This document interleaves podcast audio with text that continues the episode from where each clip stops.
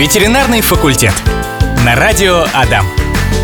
Так точно, так точно, дамы и господа. Адама это ветеринарный факультет, та самая передача, наша с вами любимая, про наших и ваших домашних животных. Вячеслав Борисович Милаев уже сидит напротив меня и готов отвечать на ваши вопросы, раздавать полезные советы. И, Вячеслав Борисович, немножко приятностей. Вот так вот, с днем рождения, с прошедшим. Спасибо, спасибо, дорогие мои. Да, мы вас поздравляем от всей души, желаем вам э, всего хорошего, успеха в карьере и побольше выздоравливающих пациентов. Так спасибо, скажем. спасибо, мои дорогие. Да, там ребята сейчас на совещаниях, чуть попозже тоже подойдут, поздравят. Очень приятно. Да, ну и начать сегодняшнюю передачу хотелось бы с одной истории интересной, которая случилась в субботу. Позвонил радиослушатель, э, водитель такси, насколько я помню, я вам отправлял тоже эту историю. Да, да. А, и он подвозил э, ребят, у которых проблемы с собачкой, у собачки позвоночная грыжа. Вот. И это, собственно, и будет наша тема сегодня. Эту тему предложили наши слушатели, вы, то есть, дамы и господа. Говорим сегодня про позвоночную грыжу. Вячеслав Борисович, начать предлагаю с того, что это вообще за заболевание такое, в чем оно проявляется, какие у него симптомы. Ну, наверное, точнее сказать, межпозвонковая грыжа, да. которая возникает между позвонками. Хотя, честно сказать, вот термин грыжа мы, врачи, редко используем, я во всяком случае. Есть такое понятие, как болезнь дисков. Mm-hmm. Вот мы используем его чаще, а в этом болезнь дисков есть экструзия, когда диск разрывается, межпозвоночный диск. Ну, вкратце, да, наверное, скажу. Между позвонками у нас есть диски. У животных, у, на, у собачек, у кошечек у нас есть диски. Они отвечают за амортизацию, за смягчение э, каких-то ударов. И вот эти диски могут иногда повреждаться. И вот есть экструзия, когда диск просто разрывается, а вещество этого диска выходит в спинномозговой канал. И там может очень легко э, зажать спинной мозг, потому что спинной мозг очень плотненько в нашем канале сидит. И там буквально один пол миллиметра уже имеют значение, потому что он очень плотно.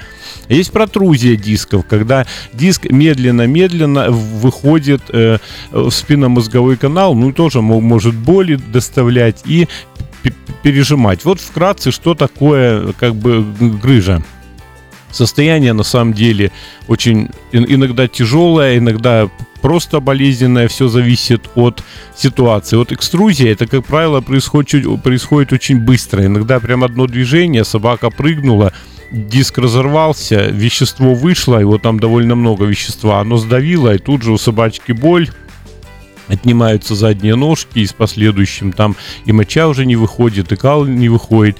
Экструзия полегче, э, э, протрузия, прошу прощения, полегче ситуация, там все это медленно может э, нарастать симптоматика, и, в общем-то, до четвертой степени, когда ноги отказывают, может и не дорасти. Ну вот вкратце, что такое грыжа вообще. Но еще, наверное, скажу сразу, э, к этому э, есть предрасположенность определенная. Вот считается, что это проблема такс. Это действительно так. Ну, а, а, обиходно считают, что такса длинная, у нее там позвоночник mm. длинный, поэтому у нее проблемы. Да ничего подобного. Они из-за длины, а из-за того, что, к сожалению, вот какие-то генетические расстройства, так, генетика. да, генетика, так называемые это так называемая хондродистрофическая порода, когда вот эти диски, они подвержены вот этим изменениям. Поэтому это не только таксы, это, допустим, французские бульдоги, таксы, повторюсь, это пекинесы группа риска, это э, как бы китайские э, голые собаки, то есть... Э, Мопсики? Э, мопсики, кстати, в меньшей степени. Меньше? У мокси мопсиков проблема в другом, что у них позвонки очень неровные, там, ну, плохо развитые, поэтому у мопсика, в общем-то, нет. Хотя тоже бывает, а больше вот породы, которые я сказал, это они подвержены экструзии, разрыву диска. А вот м, смещению диска подвержены, наоборот, это лабрадоры, немецкие овчарки, э, ну вот и мопсы в, в том числе. То есть, ну вот как-то так. У нас есть вопрос от слушательницы нашей Софьи. Она спрашивает, э, у нее проблемы с ее питомцем, собачку Буси зовут, девочка, это померанский шпиц. Ей один год и 9 месяцев. И вот Соня жалуется, что у нее течки очень часто, раз в 4 месяца. Сейчас вообще 2 прошло. Что делать? Ну, это плохо.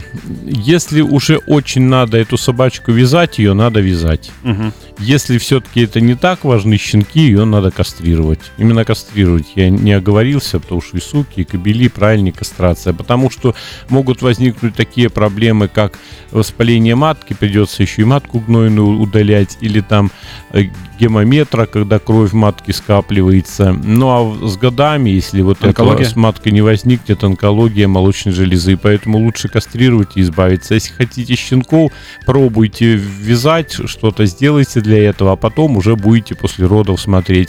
Если это не прекратится, точно кастрировать. Но вот такие вот вещи, они, как правило, хорошо не заканчиваются. Спасибо, Вячеслав Борисович. Еще один вопросик э, в конце этого выхода. Про кошек. Э, Встречается ли вот вид э, позвоночной грыжи у кошек? крайне редко. Все-таки кошки так ну, не подвержены этому. Может быть, но крайне редко. И может быть это связано, знаете, даже с травмой с какой-то, или Мгм. вот такое, может быть, детский гиперпаратиреоз, ну, как бы простонародье рахит, что-то такое. А так очень редко. Собаки чаще, да. Арахит это у нас хрупкость костей, ну, да? это когда, Да. да, когда кальция не хватает, кости совершенно ну, такие мягкие, из-за этого плохо развивается позвоночник неправильно, он искривленный и прочее. Вот тут могут проблемы быть такие. Опять они даже не с самим диском могут быть связаны, а с какими-то э, разростами в межпозвоночном канале, то есть вот с этими вещами. Спасибо вам от Софьи. Пожалуйста. Пришел вопросик к нам от слушательницы Светланы. Светлана спрашивает, э, говорит, добрый день, во-первых. А во-вторых, говорит, в прошлом году в мае собаку укусил какой-то клещ. Думаем, что энцефалитный, но анализы не показали этого. Собака тяжело болела, но пришла в себя. Общее состояние после этого сильно ухудшилось, собака ослабла, а этим летом стали замечать глухоту у собаки. Какими витаминами можно поддержать состояние собаки? Собак... Собачке 14 лет, непородистая. Спасибо. Вот. Основное это в том, что собаке 14 Мгм. лет. Отсюда и старческая глухота, скорее всего. Если у нее в ушах ничего нет, там опухоли или там, э, может быть, сера скопилась, серная пробка, то тут уже ничего не сделаешь. Это глухота такая. А если все-таки есть что-то, ну это просто при осмотре посмотрите или сами в слуховой проход загляните. Тогда это все промывается, это все просто делается и все восстановится. Но никакие витамины вам здесь не помогут. А насчет клеща, ну, энцефалитом они не болеют, собаки. Скорее всего, был пироплазмоз, может быть, был, и тяжело болела. Ну, раз поправилась, слава богу, и почки, и все нормально. Ну, и слава богу, в общем-то. А то есть может быть такое, что сами выздоравливают, да, без лечения от пироплазмоза? А пироплазмоза, ну, в принципе, да. Может быть, небольшая инвазия, может, она когда-то до этого уже болела. Могут сами выздоравливать, но вот, надо сказать, вот этот год очень тяжелый. У нас много собак, которыми кровь переливаем и очень долго лечим, почечная недостаточность возникает. Вообще такого никогда не было. То есть у нас же пироплазмоз в какое-то время уже почти ушел, потому что все эти таблетки импортные давались, а теперь таблетки таблеток не стало, и вернулся пироплазмоз. Вот более тяжелое течение, прям все замечаем, очень тяжелое течение. Так что, ну, сейчас уже, слава богу, все, снег, а на следующую весну надо быть аккуратнее, конечно. Ну вот, знаете, недели, наверное, две назад, когда еще в отпуске был и поехал за грибами, я снял со своего парочку клещей.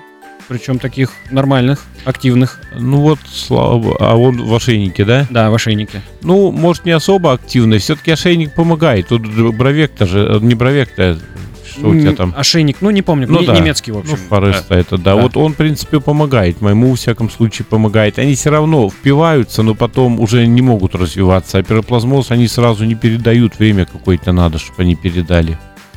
Возвращаемся к грыжам. Или, как вы сказали, болезнь диска. Ну, болезни диска. Да. Ну, пусть грыжи будут, это обиходно нормальное. Да. э, От чего возникают эти болезни? Э, Какие причины возникновения? Ну, вот причины первая, мы сказали, это предрасположенность, это Да. хондродистрофическая порода, как бы. А второе, ну, это, конечно, какая- какая-то нагрузка, допустим, ходьба по лестнице, э, какой-то активный прыжок не совсем правильный, или, может быть, собаку подняли там. Очень важно таких собак, вот перечисленных пород, не водить на ошейнике, а водить на шлейке, потому что могут дернуть за, э, за ошейник, за шею, и вот тебе проблема. То есть, и, как говорят, где тонко, там рвется. Уже проблема с диском есть, то он, он уже плохо развит или недоразвит, и любая нагрузка, которая для обычной собаки будет нипочем, для этой собаки может быть уже ну, фатальной. М. А как она протекает, эта болезнь? У нее стадии, может быть, есть? Протекает по-разному, да. Она протекает по-разному. Если экструзия выходит быстро вещество, то тут же возникает э, или парез, или паралич конечностей задних. Ну, а может быть и всех, даже четырех, в зависимости от зоны поражения. То есть, ну, грубо говоря, ножки начинают отниматься, мы говорим. И вот это или быстро возникает, или в течение как бы нескольких дней. Прямо вот один, второй день все хуже и хуже. Сразу хочу сказать, вот в такой ситуации, особенно если собака группы риска, надо срочно идти в клинику, к неврологу, чтобы принимали какие-то меры. И срочно ограничить в движении, вплоть до того, что в клетку посадить, чтобы собака не продолжала активничать, потому что еще больше, может быть, она чуть-чуть только повредила, а начнет активничать, еще больше выйдет такие проявления. Потом, что еще? Может моча плохо отходить, задержка мочи, кал плохо отходит. Вот основные проявления. Ну и боль. Иногда боль очень такая нехарактерная и непонятная. Вот собака как-то беспокоится, скулит, что-то ее беспокоит, а что непонятно. Вот это могут быть первые проявления. Но стадийность разная от первой стадии, от первой, второй до легкой, до пятой стадии, до полного паралича. То есть вот постепенно происходит. Я уж не буду стадии перечислять, думаю, ну, ну да, там... радиослушатели не запомнят, зачем это.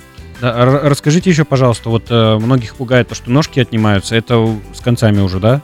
Нет. Если отнялись? Нет, по-всякому. По если уже про лечение говорим, угу. да, э, лечение разное. Оно может быть консервативным, это ограничение нагрузки, это противовоспалительные средства НПВС, так называемые. Ну, я делаю блокады. Блокады иногда делаю чудеса. То есть на второй день собака уже совершенно по-другому а чувствует. Ну, укольчик в спину. А. Укольчик в спину. Вот у меня вчера приходил французский бульдог, у него ну, уже несколько недели вот эта протрузия, она возникала, возникала, и они в тот понедельник пришли, прям все плохо было. Сделал блокаду, вчера они приходят, а у них, говорят, на второй день прям все хорошо стало, и собака более активная, все. То есть вот блокады, таблетки, покой. Это консервативно. Или оперативно, если срочно, если сильная такая стадия, четвертая, пятая, срочно оперируем. То есть я иногда даже в ночь иду на операцию, чтобы не тянуть время, не, не потерять время. Ну и скажу также, очень важно вот не потерять время, уважаемые радиослушатели. Если такое возникает, надо сразу идти. А то иногда начинают витамины какие-то, массажи, еще что-то. Там ходят, ходят. К сожалению, среди врачей бывают такие ошибки. Ходят, ходят, а когда приходят, уже совсем плохо, а время-то упущено. Здесь очень важно не упустить время, чтобы спинной мозг не был долгое время зажат.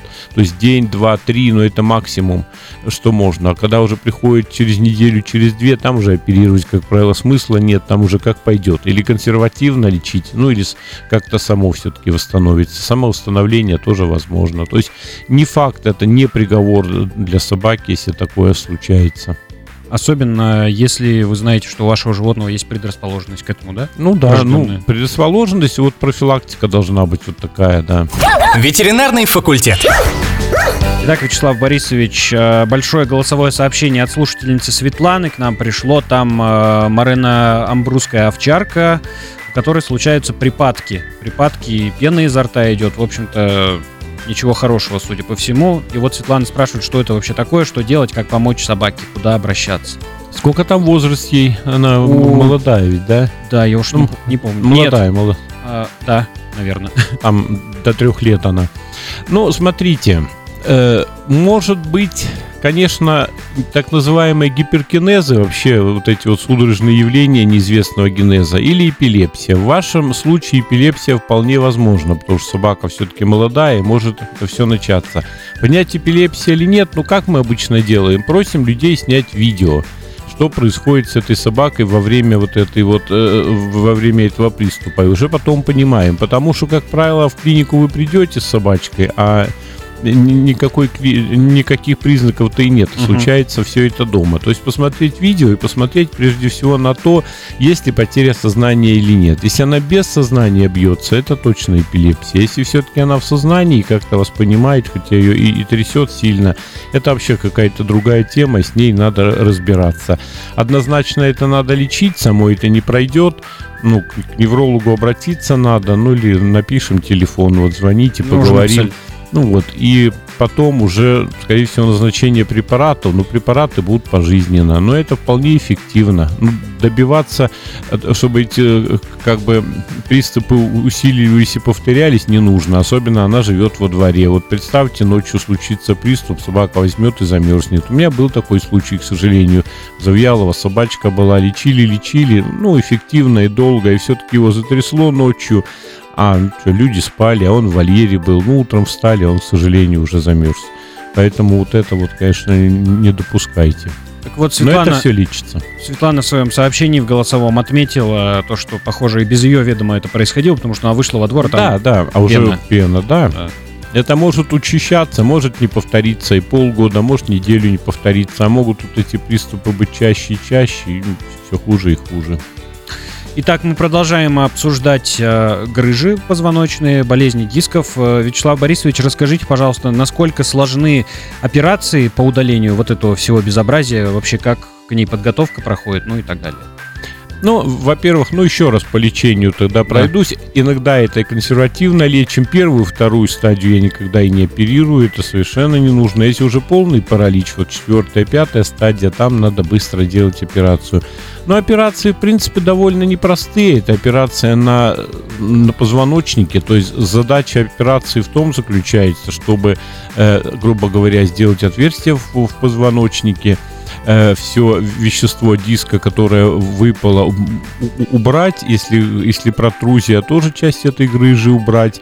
Ну и таким образом создать декомпрессию, то есть спиной мозг должен быть свободен и не сдавлен. Смысл в этом? Ну, операции, ну, мы делаем это, я делаю это, в общем-то, в какой-то степени это уже рядовая операция стала. Вот, они разные операции, там гемиламиноктомия, мини-гемиламиноктомия или вентрослот, ну так, не буду грузить как бы терминами.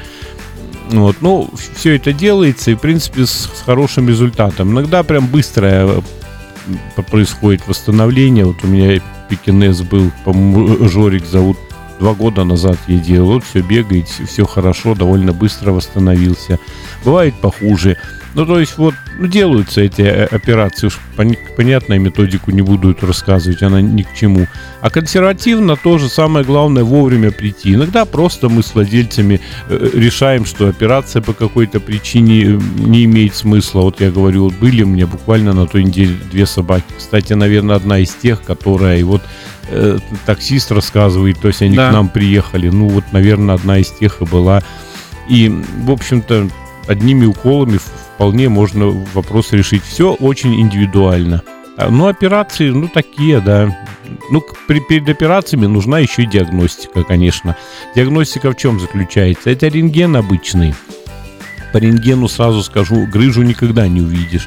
Но увидишь изменения, может быть, в костях. А потом МРТ, КТ, миелография. Вопросик к нам прилетел в телеграм-канал от э, Евгения. Добрый день. Приютили кошку шотландскую от предыдущих хозяев. Дико мурчала, дико просила кота, ползает по столам, прочим высоким поверхностям. Провели кастрацию. Сейчас бегает с манишкой, или как это называется по-другому. Ну, попонка мы называем попонкой, да. послеоперационная. Вот. И дело в том, что кошка все равно забирается высоко, бегает, скачет на пол, но воспрещается после операции это делать. Как отучить, обезопасить, не дает спать по ночам из-за этого. Ну, во-первых, как понять, вот э, сколько времени прошло после операции, не написали. Если уже прошло дней 7, там, то нормально, уже и попонку можно снимать. Если дня 2-3, ну, как-то не пускать наверх, может быть, закрыть двери. Ну, как вариант, препараты, может быть, успокаивающие габапентин на, на 2-3 дня. Подавать ей где-то миллиграмм 10 на килограмм. Это можно в клинику прийти, одну-две капсулы дадут, шприц наберут. Второй это- день. А? Два дня А, только. В два дня, Мгм. да. Ну вот тогда дня три можно тогда подавать габапентин. Ну или просто не пускать. Но по большому счету, видите, если хорошо все там зашито, риск-то минимален, но возможен. Конечно, бывают так прыгают, что действительно могут и швы подразрывать и прочее. Ну вот или успокаивающие, или не пускать. Ну, потерпите уже сколько, дней пять потерпеть там осталось и все. И всем будет счастье, кошки и вам. Спасибо Евгению за вопрос. Мы продолжаем э, говорить здесь про позвоночные грыжи у собачек.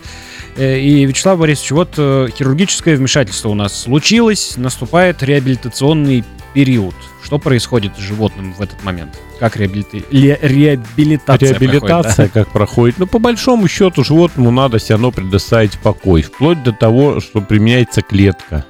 Мгм. Помещают в клетку или в такое ограниченное пространство, чтобы собака никуда не могла ходить лишний раз, не могла сильно поворачиваться, вставать. Но это примерно на 30-40 дней. Желательно так выдержать. Даже не, не во благо этой операции, которая была сделана, чтобы, не дай бог, вторая грыжа где-то не, не вышла. Ведь не факт, что не выйдет второй, третий Ну да. диск. Поэтому надо вот, вот такой покой. Ну и, в общем, что там послеоперационно, может, антибиотики назначаются или нет, это уже вопрос врача, да, это не наш сейчас вопрос. Ну и все, а в дальнейшем, вот то, что я говорил, смотреть, чтобы не прыгала куда-то высоко, на диваны, на подоконники некоторые собаки умудряются прыгать. По лестнице желательно, они, как правило, все маленькие собачки, по лестнице желательно на руках носить шишлейка. Ну вот, в общем-то, и вся реабилитация, а больше там ничего не сделаешь. Что прооперировано, то прооперировано, а уже дальше лучше лекарь время. А с прогулками как быть?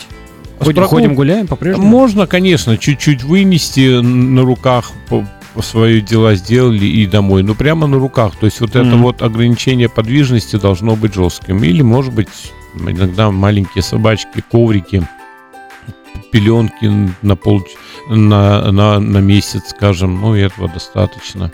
Евгений, спасибо, передает за ответ Пожалуйста. на вопрос.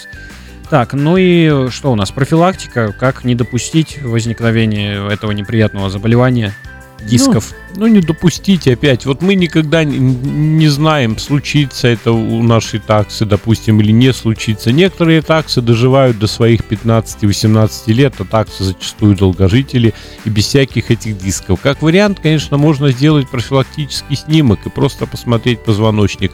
Есть изменения в дисках или нет. Эти изменения по рентгену, они, как правило, не говорят о том, что в этом месте что-то и случилось. Но если уже диски обезоствленные, измененные, есть такие статьи, много статей. Мы уже говорим о том, что вот она хондrodистрофическая такса, а другая может быть и не хондrodистрофическая. Поэтому для ну так вот для уверенности сделать снимки. Нет проблем. Ну, живите чуть-чуть поспокойнее. Есть проблемы, тогда уже точно.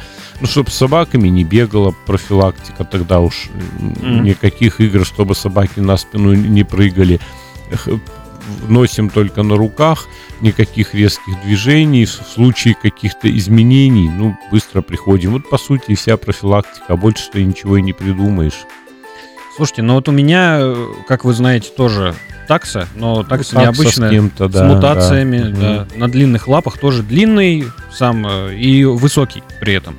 У него как? Он очень любит на задних лапах стоять, на двух э, смотрит в окно, частенько Ну, достаточно встает на задние лапы. Ну, может быть, вот это и не совсем хорошая тема, стоять на задних лапах, на самом деле. Может быть, и не больно это надо ему давать. Ну, мы уже говорили, м, из-за того, что мутация и прочее, возможно, тебе и ему здорово повезло в этом плане. То есть он не, не унаследует э, вот, такие вот таксины, а унаследует что-то такое. Ну, не опасное, потому что мутация, по большому счету, для здоровья это всегда хорошо. Плохо может быть для мозга, для психики, для определения поведения. Ну, мы говорили много. А вот для таких вещей это помесь, это вещь хорошая. Ну, у метисов, как правило, преимущество в этом плане перед Да, породистыми да, собаками. да, потому что да, они реже да. болеют. Да. У вас, кстати, тоже ведь э, Ну, у меня, Юша. у меня такой же Юша, да, боксер неизвестно с кем, ну и счастливо я, и, и очень даже счастлив, что он такой, и не надо мне боксер с его проблемами сердца, может быть и с онкологией, с повышенной, а тут вот как раз вроде все и хорошо у меня. Давайте мы, знаете, что сейчас с вами сделаем? Э, Попросим наших слушателей предложить нам тему на следующий эфир, потому что практика показывает, что это хорошо.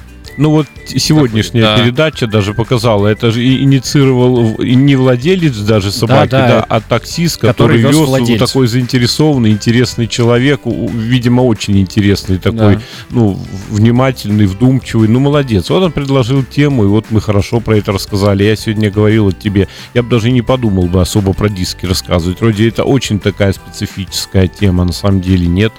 Как раз таки.